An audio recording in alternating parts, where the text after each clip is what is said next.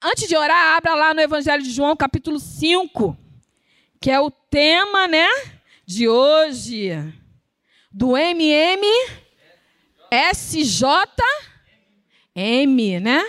Falei certinho? Mulheres, ma, mulheres Maranata de São João de Meriti. Coisa linda. Gente, mas tá bonito demais. Me deram lá um negócio. Mas não é que eu fiquei bonita na foto, gente? Ô, oh, glória! Que bênção! Bonito, mulheres louvando ao Senhor como soldados, como guerreiras. Isso é muito bonito. Evangelho de João, capítulo 5, nós vamos ler do capítulo 1, do verso 1 ao verso 9. Tá? Deixa eu colocar o meu aqui. Eu vou ler primeiro, depois a gente ora. Evangelho, capítulo 5. Esse Deus é muito bom. Esse Deus é maravilhoso. Tem uma aguinha aqui. Deixa eu abrir aqui rapidinho a aguinha.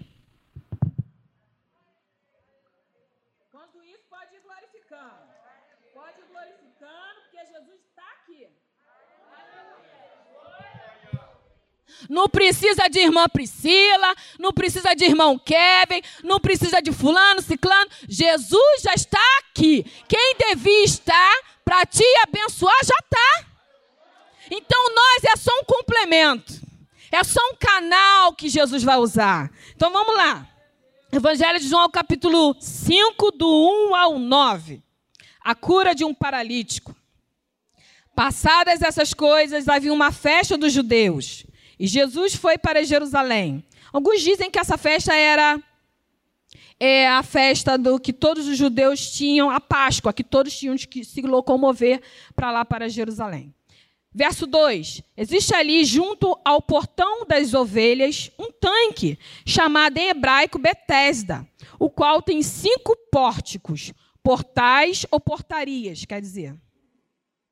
Verso 3: Nestes jazia uma multidão de enfermos, cegos, coxos, paralíticos. Antes é importante enfatizar que o nome Betesda quer dizer casa de misericórdia.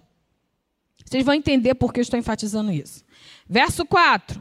Esperando. Não, vamos voltar para o 3. Nestes jazia uma multidão de enfermos. Multidão de enfermos. Presta atenção, tá, irmãos? Vocês vão entender por quê. Cegos, coxos, paralíticos, esperando que a água se movesse porque um anjo descia de tempos em tempos, agitando-a. E o primeiro a entrar no tanque, uma vez agitada a água, sarava de qualquer doença que tivesse. Estava ali um homem enfermo, havia 38 anos. Jesus, vendo-o deitado e sabendo que estava assim havia muito tempo, perguntou: Você quer ser curado?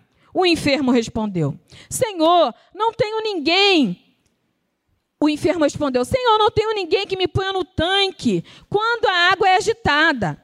Quando tento entrar, outro enfermo chega antes de mim. Então Jesus lhe disse: Levanta-te, pega o seu leito e ande. Imediatamente o homem se viu curado e, pegando o leito, começou a andar. E aquele dia era sábado. Querido Deus, queremos te adorar pela tua palavra, Senhor. Te exalto, Senhor, porque a tua palavra já fala por si próprio. Ela mesmo, Senhor, ela vai e produz aquilo que tu queres. Mas, Senhor, tu usa nós, pessoas, Senhor, limitadas, pessoas dependentes da tua misericórdia, pessoas que necessitam dessa graça que foi louvada nesta noite. Eis-me aqui, Senhor. Usa como um canal, Senhor, como um instrumento, que o meu achismo caia por terra, que tudo aquilo que eu ache, Senhor, venha ser deixado de lado neste momento, e que o teu Espírito, Senhor, possa me capacitar, que tu possa usar os meus lábios, Senhor, para falar ao teu povo, assim como tu falaste ao meu coração, Senhor, no meditar essa mensagem. Senhor, que todos que saiam daqui saiam com a resposta, Senhor, que é aquilo que tem buscado em ti. Tu sabes, Senhor, o coração de cada um aqui. O que cada um veio buscar, Senhor. Que tu possa, Senhor, através da tua palavra e através da minha boca, Senhor, cumprir, Senhor, o propósito para o qual ela está sendo mandada. Senhor, tira o bloqueio, tira o impedimento, tira tudo aquilo que o inimigo possa estar tentando, Senhor, impedir da pessoa colher a tua palavra e produzir fruto no coração. Diante de agora, Senhor, eu quero já te agradecer, porque sabemos, Pai, que é a tua vontade, que venhamos aprender e conhecer-te mais. Então, fala conosco nesta noite, fala conosco através dessa passagem. Senhor, fala no profundo, Senhor entra no nosso coração. Só o Senhor conhece cada compartimento. Só o Senhor sabe o que necessita ser trabalhado. Deus de amor, que a tua palavra possa ser exaltada e que o teu nome possa ser glorificado. Que toda honra e que toda glória seja dada ao Senhor, Pai. É o que te damos nesta noite, Senhor. Amém. Queridos, nós estávamos lendo do verso 1 ao verso 5 mostrando o cenário daquela situação. Antes de eu enfatizar o paralítico, eu quero te transportar para o cenário daquela situação. Primeiramente, no verso 3 e o verso 5, fala do cenário, a situação onde se encontrava esse paralítico há 38 anos. O cenário era um, ambi um ambiente que você vê aí no verso 3, que fala que existia muitos enfermos, não eram poucos. E jazia uma multidão de enfermos. E fala que esses enfermos eram cegos, coxos e paralíticos. Dá-se a entender que essas enfermidades são enfermidades que não são curadas mais por medicamentos, ou por, ou por direções médicas, ou por aquilo que você possa fazer para poder tentar remediar a situação. Cego é cego.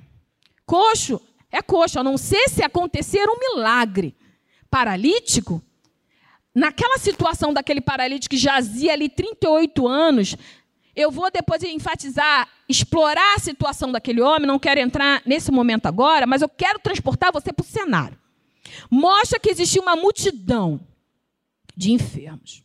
E fala também, dá a entender que eles estavam amontoados. Por que eles estavam amontoados? Porque fala que esse tanque de Betesda, que quer dizer casa de misericórdia, ali, em frente, em frente ao tanque de Betesda, onde, onde a água se movimentava, Existia o que? Os pórticos, que eram que? Os portais, as portas, para poder entrar e ter acesso àquele tanque de Betesda. E como a maioria eram cegos, não enxergavam, eram coxos, não andavam direito, e eram paralíticos, muitos nem se locomoviam, como esse paralítico que nós vamos enfatizar esta noite. Então dá-se a entender que fala aqui que a água se movimentava não com hora marcada ou não com um dia marcado, era de tempos em tempos. Dá a entender que eles não sabiam nem o momento nem a hora que isso poderia acontecer. Então, o que, que tem que. Então, pensa comigo. Se eu não sei o momento que aquilo vai acontecer, e se eu tenho dificuldade de locomoção, eu tenho que fazer o quê? Eu quero ser o primeiro a entrar nessa água. Então, eu tenho que ficar o quê? Na espreita. Eu tenho que ficar próximo a esse tanque de Betesda. Mas aqui diz que era multidão de pessoas enfermas. Então, quando eu começo a imaginar essa cena, eu começo a imaginar essa cena, uma cena de amontoados de enfermos, um próximo do outro, ou um amontoado no outro, e muito assim, pessoas com cheiros desagradáveis. Não era muito agradável o cheiro daquelas pessoas. Porque geralmente um enfermo, tem dificuldade de tomar banho. E aquele homem ali, ele jazia 38 anos, não só ele, como outras pessoas. Então dá-se a entender que era um local desagradável, é um local que não cheirava muito bem, era um local que nenhum ser humano sentia é, a sensação agradável de estar. Mas era o único local que trazia esperança para eles, porque eles sabiam que a qualquer momento eles poderiam entrar na água e ser curado. Mas nem todos tinham essa esperança ali naquele local. Vamos continuar examinando. Jesus vendo o homem deitado, agora a gente vai falar sobre o paralítico que jazia 38 anos ali deitado. Então você imaginou a cena, eu quero que você imagine a cena. Montoados de enfermos ali próximo do tanque de Betesda, fedidos, todos fétidos, mal cheirosos, sujos. E aquele homem, ele estava ali deitado. E a Bíblia fala que ele queria ter essa esperança de se locomover até o tanque de Betesda. Só que a paralisia dele era tamanha que ele não conseguia se locomover sozinho. Dá-se a entender que ele até tentava, talvez se arrastando, não sei, a Bíblia não, não explora muito isso. Mas dá-se a entender no decorrer dos versículos que nós vamos explorar, que quando ele tenta, vai sempre outro na frente dele. E Jesus, vendo a situação deste homem, antes de se aproximar, ele jazia 38 anos ali. Todos os dias daquele homem eram os mesmos dias. Todas as noites, todas as manhãs, nada de novo acontecia na vida daquela pessoa. Ninguém ia visitá-lo. Vida social? Não. Ele não tinha vida. Ele era um lixo humano. Desculpa a palavra, irmãos. Mas se você parar para pensar o coração daquele homem, o que ele se sentia, que nós vamos trabalhar isso, você vai ver que era assim que ele se sentia. Mas Jesus que tudo vê, mas Jesus que conhece o coração, mas Jesus que é a esperança, mesmo esse homem não conhecendo Jesus, porque a Bíblia não fala que ele clamou a Deus. A Bíblia fala, mostra que ele não tinha mais esperança. Jesus, vendo o homem deitado, sabendo, acompanha comigo aqui, ó. Verso 6: Jesus, vendo-o deitado e sabendo que estava assim havia muito tempo, então Jesus estava observando o dia a dia desse homem, a sua dor, a sua frustração. Jesus estava acompanhando a situação daquele homem. Talvez a Bíblia não fala isso. Isso sou eu, tá, irmãos? Eu fico pa parafraseando, pensando. Será que Jesus não estava esperando uma boa vontade de algum paralítico de ajudá-lo? Se ele ali ficou 38 anos tentando e todas as tentativas dele era frustrada? Mas Jesus, sabendo que há muito tempo estava naquela situação, Jesus falou: Eu vou ter que intervir nessa situação. Porque as pessoas que estão ali em volta dele não o ajudam. Ali era um por si. Cada um por si. E 38 anos um homem ali sofrendo naquela situação. Jesus falou: então eu vou ter que entrar em ação. O que, que a gente aprende com isso? Você vê que esse homem ele não tinha quem o ajudasse. Ele, com as suas capacidades, não conseguia chegar ao objetivo no qual ele desejava. Jesus, sabendo disso, entra em ação. Queridos, na nossa vida, o Senhor muitas vezes espera a gente agir. Ele só vai agir quando as suas possibilidades não puder mais. Mas enquanto você puder e ter possibilidade para isso, ele vai estar te observando. Porque ele quer que você e eu cresçamos nele. Ele quer que você tenha experiência com ele, assim como esse homem teve. Vamos continuar aqui. E vem a pergunta: Jesus, vendo que ele está há muito tempo, Jesus chega para ele e fala: Final do verso 6. Você quer ser curado? Irmãos, que pergunta óbvia de Jesus. Qual é o enfermo, irmãos, que não quer ser curado? Se você talvez estivesse ali, você ia falar: por que Jesus perguntou isso? Será que não dá para entender que este homem quer ser curado, um homem que sofre há 38 anos, de frente para o tanque, com a possibilidade de ser curado e nunca consegue porque ninguém o ajuda? Será que a, a única coisa que ele quer na vida neste momento não é ser curado? Então, por que Jesus perguntou isso para ele? Você já parou para pensar Se você continuar comigo aí, você vai ver que Jesus perguntou para ele. Por quê? Porque quando Jesus faz essa pergunta para ele, ele abre o coração. Ele poderia simplesmente dizer sim ou não. Você quer ser curado? Sim ou não? Mas quando Jesus enquadra ele e fala: Você realmente quer ser curado? Entra, penetra o coração dele da, da sua dor. Aí olha o que, que ele fala.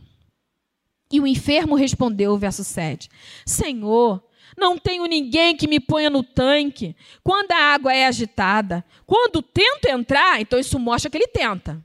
Quando tento entrar, outro enfermo chega antes de mim. Então Jesus, conhecendo a dor deste homem,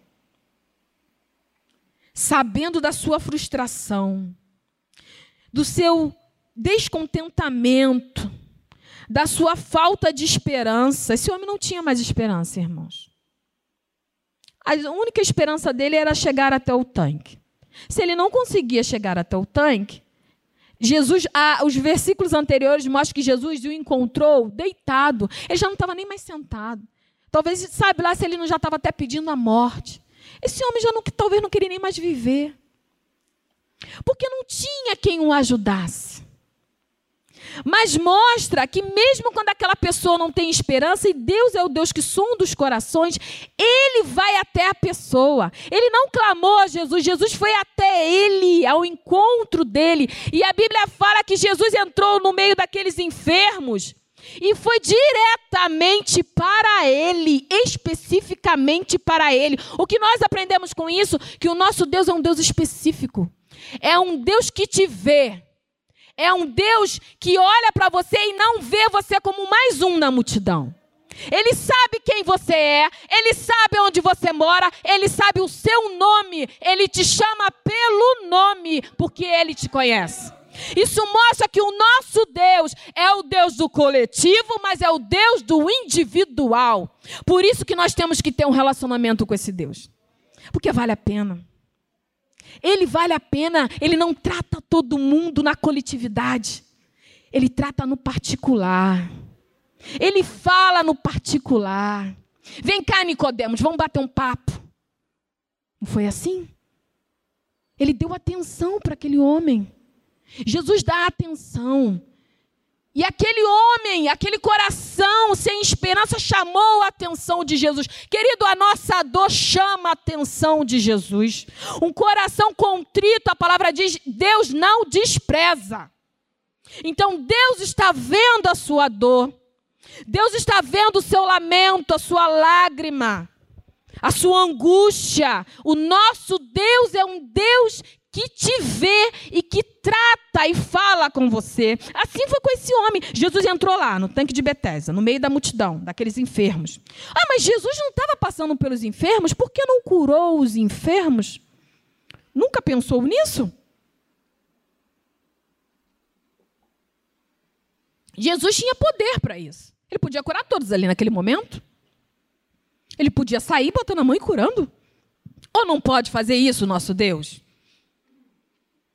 Mas os outros ainda tinham essa possibilidade de chegar até o tanque. O nosso Deus é um Deus de amor, mas é um Deus que quer fazer com que venhamos a crescer. Então, aquilo que eu posso fazer, Ele não vai fazer por mim. É igual quando a gente está educando a nossa criança. Eu tenho uma filha de 5 anos, eu sei. O meu filho que agora está grande, mas agora estou voltando tudo de novo. Tem coisas que eu sei que ela pode fazer que eu não faço mais. E às vezes ela bate pezinho, chora, porque ela quer manha, porque ela quer que eu vá fazer para ela. Eu falo: Não, Agatha, você já não é mais bebê. E muitas vezes Deus faz isso conosco. Você não é mais bebê. Você pode fazer isso. Continua caminhando, continua caminhando. Levanta, levanta, prossegue, anda mais uma milha. Você consegue. Eu sou sua força. Vai, continua. É assim que é o nosso Deus. É assim que ele trabalha em nós. Louvado seja o nome do Senhor. Querido, Jesus fez o paralítico reconhecer a gravidade da sua doença quando Jesus pergunta para aquele homem: Queres ser curado? Quando Jesus pergunta para ele, ele se conscientiza da gravidade da doença dele. Sabe por quê? Porque ele fala assim, ó, eu tento. Eu tento chegar lá, mas eu não consigo. E quando eu tento, sempre chega outro primeiro que eu. Jesus faz ele reconhecer a incapacidade dele de realizar o milagre na vida dele. Jesus faz com que ele olhe para ele mesmo e, e, e pense assim: eu preciso de ajuda. Se ninguém me ajudar, eu não vou conseguir. Em vez disso, é, Aqui fala que tanto ele diz que esperava 38 anos e ninguém ajudava, detalhando sua frustração e a desesperança. Também, quando Jesus faz essa pergunta, você quer ser curado? Não só reconhecer a gravidade da doença, mas sim faz esse homem reconhecer quem está curando ele. É aquele que tem o poder de trazer a esperança perdida. É como Jesus fala assim para ele: Você quer ser curado? Aí ele explica aquela situação toda. Aí depois Jesus simples e calmo e sereno. Então levanta-te e anda. Você vai ler nos versículos posteriores que esse homem não sabe quem o curou. Mas depois ele encontra com Jesus lá na sinagoga. E o próprio Jesus conversa com ele. Aí depois os judeus vai perguntar, ele fala: Ah, quem me curou é o Jesus que está aqui. Então esse homem não conhecia quem era Jesus. Então quando Jesus faz essa pergunta para esse paralítico, ele se conscientiza da gravidade da sua doença e depois quando ele se encontra com Jesus, ele entende quem o curou. Quem trouxe a esperança de volta para ele. Quem resgatou os seus sonhos? Quem trouxe a humanidade de volta porque ele se sentia um lixo? Esse é o Deus que nós servimos. É o mesmo Deus que trabalhou com o paralítico. É o mesmo Deus que estava ali com o paralítico. É o mesmo Deus que está aqui hoje, irmãos. Ele não muda. A palavra do Senhor fala que ele não muda. E diante da pergunta de Jesus e a resposta do paralítico, que no qual nós acabamos de falar, reconhecendo que precisava de ajuda, vem a ordem do Todo-Poderoso, que é o tema da nossa, né? Coisa maravilhosa demais. Quem, quem pegou esse tema, meu Deus, foi usado por Deus, que é o tema do culto de hoje. Vem a resposta do Todo-Poderoso para aquele homem. Acompanha comigo aí. Verso 8. Então Jesus lhe disse: Levanta-te, pegue o seu leito e ande. Querido, olha só, só um minutinho. Quando Jesus perguntou para ele, quer ser curado? Aí ele fala, ah, não, eu não tem como eu ser curado, porque quando eu tento, vem outro antes de mim e, e eu não consigo. Estou parafraseando, tá? Aí Jesus fala, Jesus não pergunta para ele, olha só, a sua doença é muito grave, talvez você vai ter que fazer uma fisioterapia, porque você está 38 anos na mesma condição. Então, eu vou te curar, mas talvez você vai ter que fazer uma fisioterapia, porque a sua musculatura talvez está atrofiada. 38 anos parado, 38 anos no mesmo movimento ali, na mesma situação, com certeza a musculatura daquele homem estava atrofiada. Com certeza a, a, a, a, sua coluna, né? Não estava a mesma coisa. Mas quando Jesus olha para aquele homem e ele reconhece que precisa de ajuda, de forma simples e poderosa, Jesus olha para aquele homem e fala: Levanta-te e anda. Querido, Jesus é lindo demais. Jesus trata o sobrenatural que é para a gente como algo simples. Que coisa louca é essa? Algo que para mim me deixa de queixo caído, para Deus não surpreende. Ninguém pega Deus de surpresa. As coisas que Deus faz é tremendo. Ele, ele trata o sobrenatural como algo simples. Tudo bem, meu querido, levante e ande. Pega seu leito e anda. Como uma coisa simples. E a Bíblia fala que quando ele falou, no verso 9, imediatamente o homem se viu curado. Querido, preste atenção. Aquele que dá a ordem, dá o poder para que você se levante. Eu vou repetir porque você não me entendeu. Aquele que ordena, ele tem poder para que isso aconteça na sua vida, para que você se levante. Aquele que está falando levanta e anda, ele é soberano, poderoso, imbatível, incomparável de te sustentar. Porque ele é Senhor. Então, se ele está falando levanta e anda, então levanta e anda, porque ele vai te sustentar. Nós temos que confiar, querido, nesse Deus. Com Deus não tem meio termo, ou confia ou não confia. Porque vai ter momento que você vai ser provado. Vai ter momento que Deus vai permitir que você seja exprimido, mas para que possa sair o melhor de você. Então, quando Deus manda, faça. Se Deus está falando você andar mais um pouquinho, se Deus está falando que você aguenta, então creia que você aguenta. Porque quem é sua força é o Senhor. Não é na força do nosso braço, não é na nossa competência, é o Senhor que te sustenta. E olha que diz que quando ele fala, imediatamente as coisas acontecem, não foi assim em Gênesis? Haja sol, né? Haja, água separa da terra, peixes, né? É assim que acontece, as coisas com Deus é no já. É no agora. A gente fala, as coisas talvez não acontecem. Demora, mas com Deus é no já. Se ele falou, vai acontecer. Se ele quer agora, acontece agora. Se ele quer daqui a algum tempo, acontece daqui a algum tempo. Mas com ele acontece no momento que ele quer. E naquele homem ele queria naquela hora. Levanta-te e anda. E muitas coisas na nossa vida é assim. Tem coisas na nossa vida que Deus quer para agora. Você ora, as coisas acontecem. Já aconteceu isso contigo? Aconteceu isso comigo. Eu orei, as coisas acontecem. A gente fica de boca aberta. A gente vê o sobrenatural. Mas tem coisa que eu estou orando e até agora não recebi. Acontece isso com você também? Por quê? Porque não é o momento de Deus ainda. Porque o momento é dele. Quando ele quer, as portas se abrem, o impedimento cai por terra. Você consegue favor dos homens. Quando ele quer, ninguém pode impedir o agir do Senhor. Agindo Deus, quem impedirá?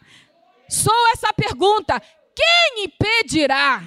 Ninguém pode impedir o agir de Deus. Jó fala: Antes eu conhecia Deus só de ouvir, agora os meus olhos te veem. Quando Jó passou por aquela luta, que talvez eu talvez não suportaria de tanta dor, ele teve uma experiência profunda com Deus. Ele viu que o mesmo Deus que permitiu que ele perdesse tudo foi o Deus que restituiu o dobro. Mas ele viu que, acima de todas as coisas que ele amava, o Deus dele era prioridade no coração dele. E ele viu que Deus estava no controle de tudo e de todos. As coisas com Deus é assim, irmãos. Quando Ele quer, Ele quer. É a mesma coisa quando Deus quer uma coisa e a gente não quer. Já aconteceu isso com você? E a gente fica teimando com Deus porque a gente não quer e Deus quer. Aí as portas se fecham, a gente não entende que mistério é aquele, mas porque Deus não quer. Então, qual tem que ser a nossa preocupação diante das nossas atitudes, diante de, da gente caminhar com Cristo? É saber realmente o que Deus quer para a sua vida. Porque sabe por quê? Quando você não sabe, eu e você não sabe o que Deus quer para nossa vida, a gente vai viver frustrado. A gente nunca vai chegar no objetivo, porque realmente o que Deus quer para a gente é o que realmente a gente vai ser feliz. Porque a gente, Deus nos fez com aquele objetivo. Quando você e eu fomos formados nas mãos do Senhor, Deus planejou. Nós não somos um acidente.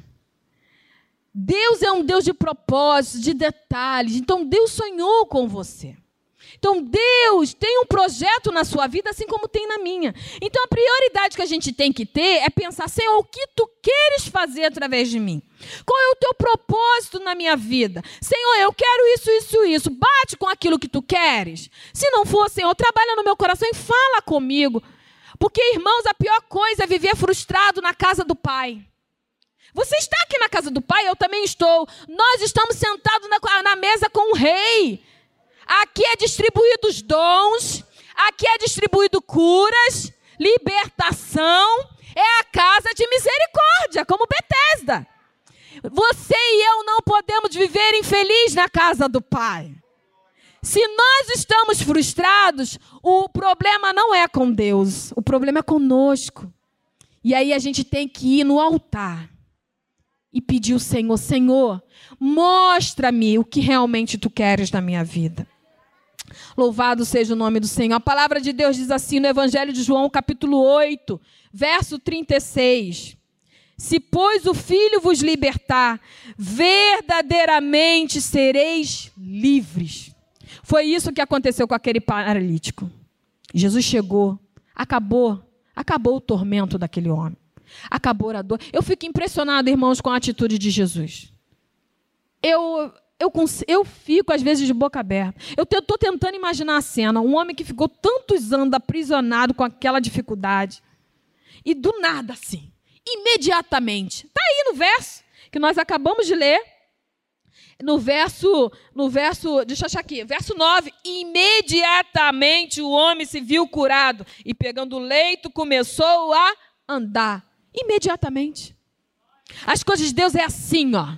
Então não se preocupe se ainda não aconteceu, querido, porque quando Deus quer é assim, ó. Para Deus, Deus não precisa de situações favoráveis para poder agir na sua vida e na minha. Ele não precisa que tudo ande bem para que ele possa dar a vitória. Quando ele quer, é assim. Porque ele é Deus.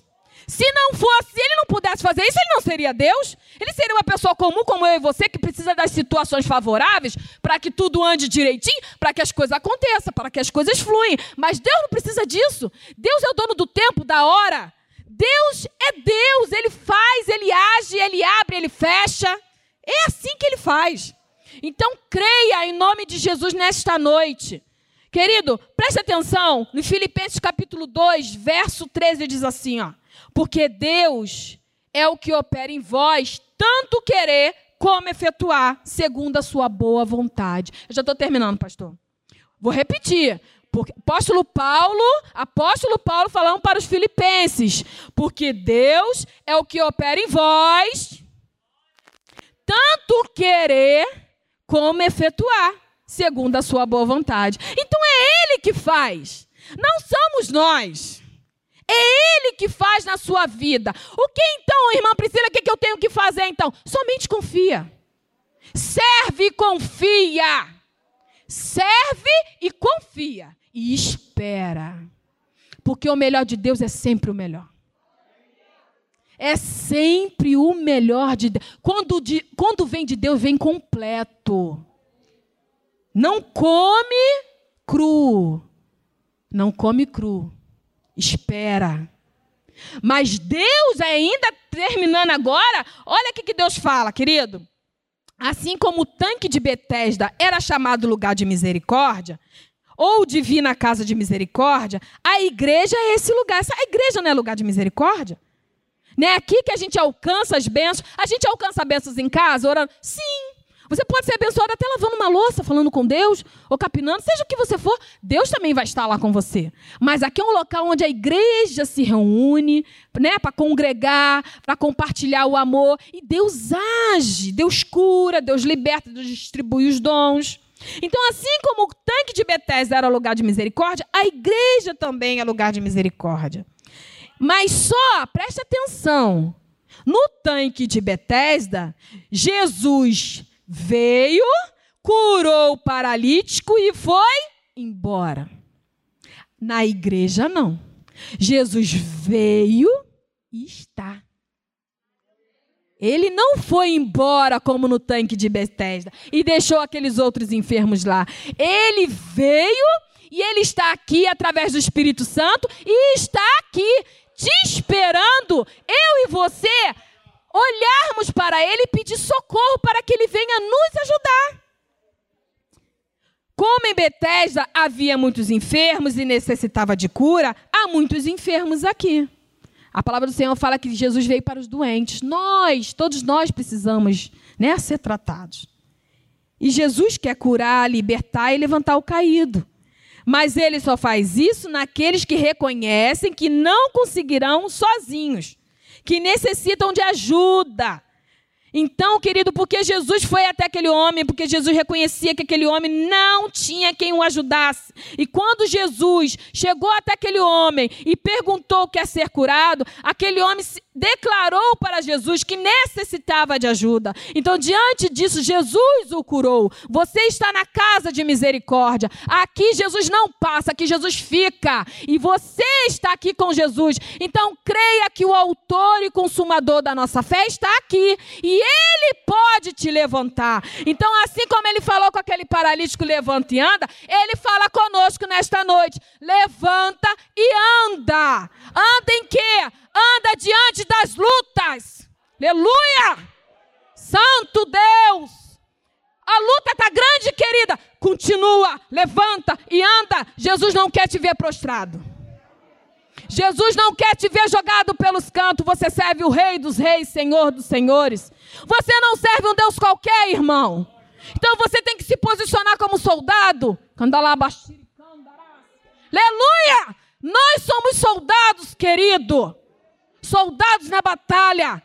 Lembre-se disso, você é soldado de Cristo. Deus não vai permitir que o inimigo acabe com você, porque Deus está te protegendo.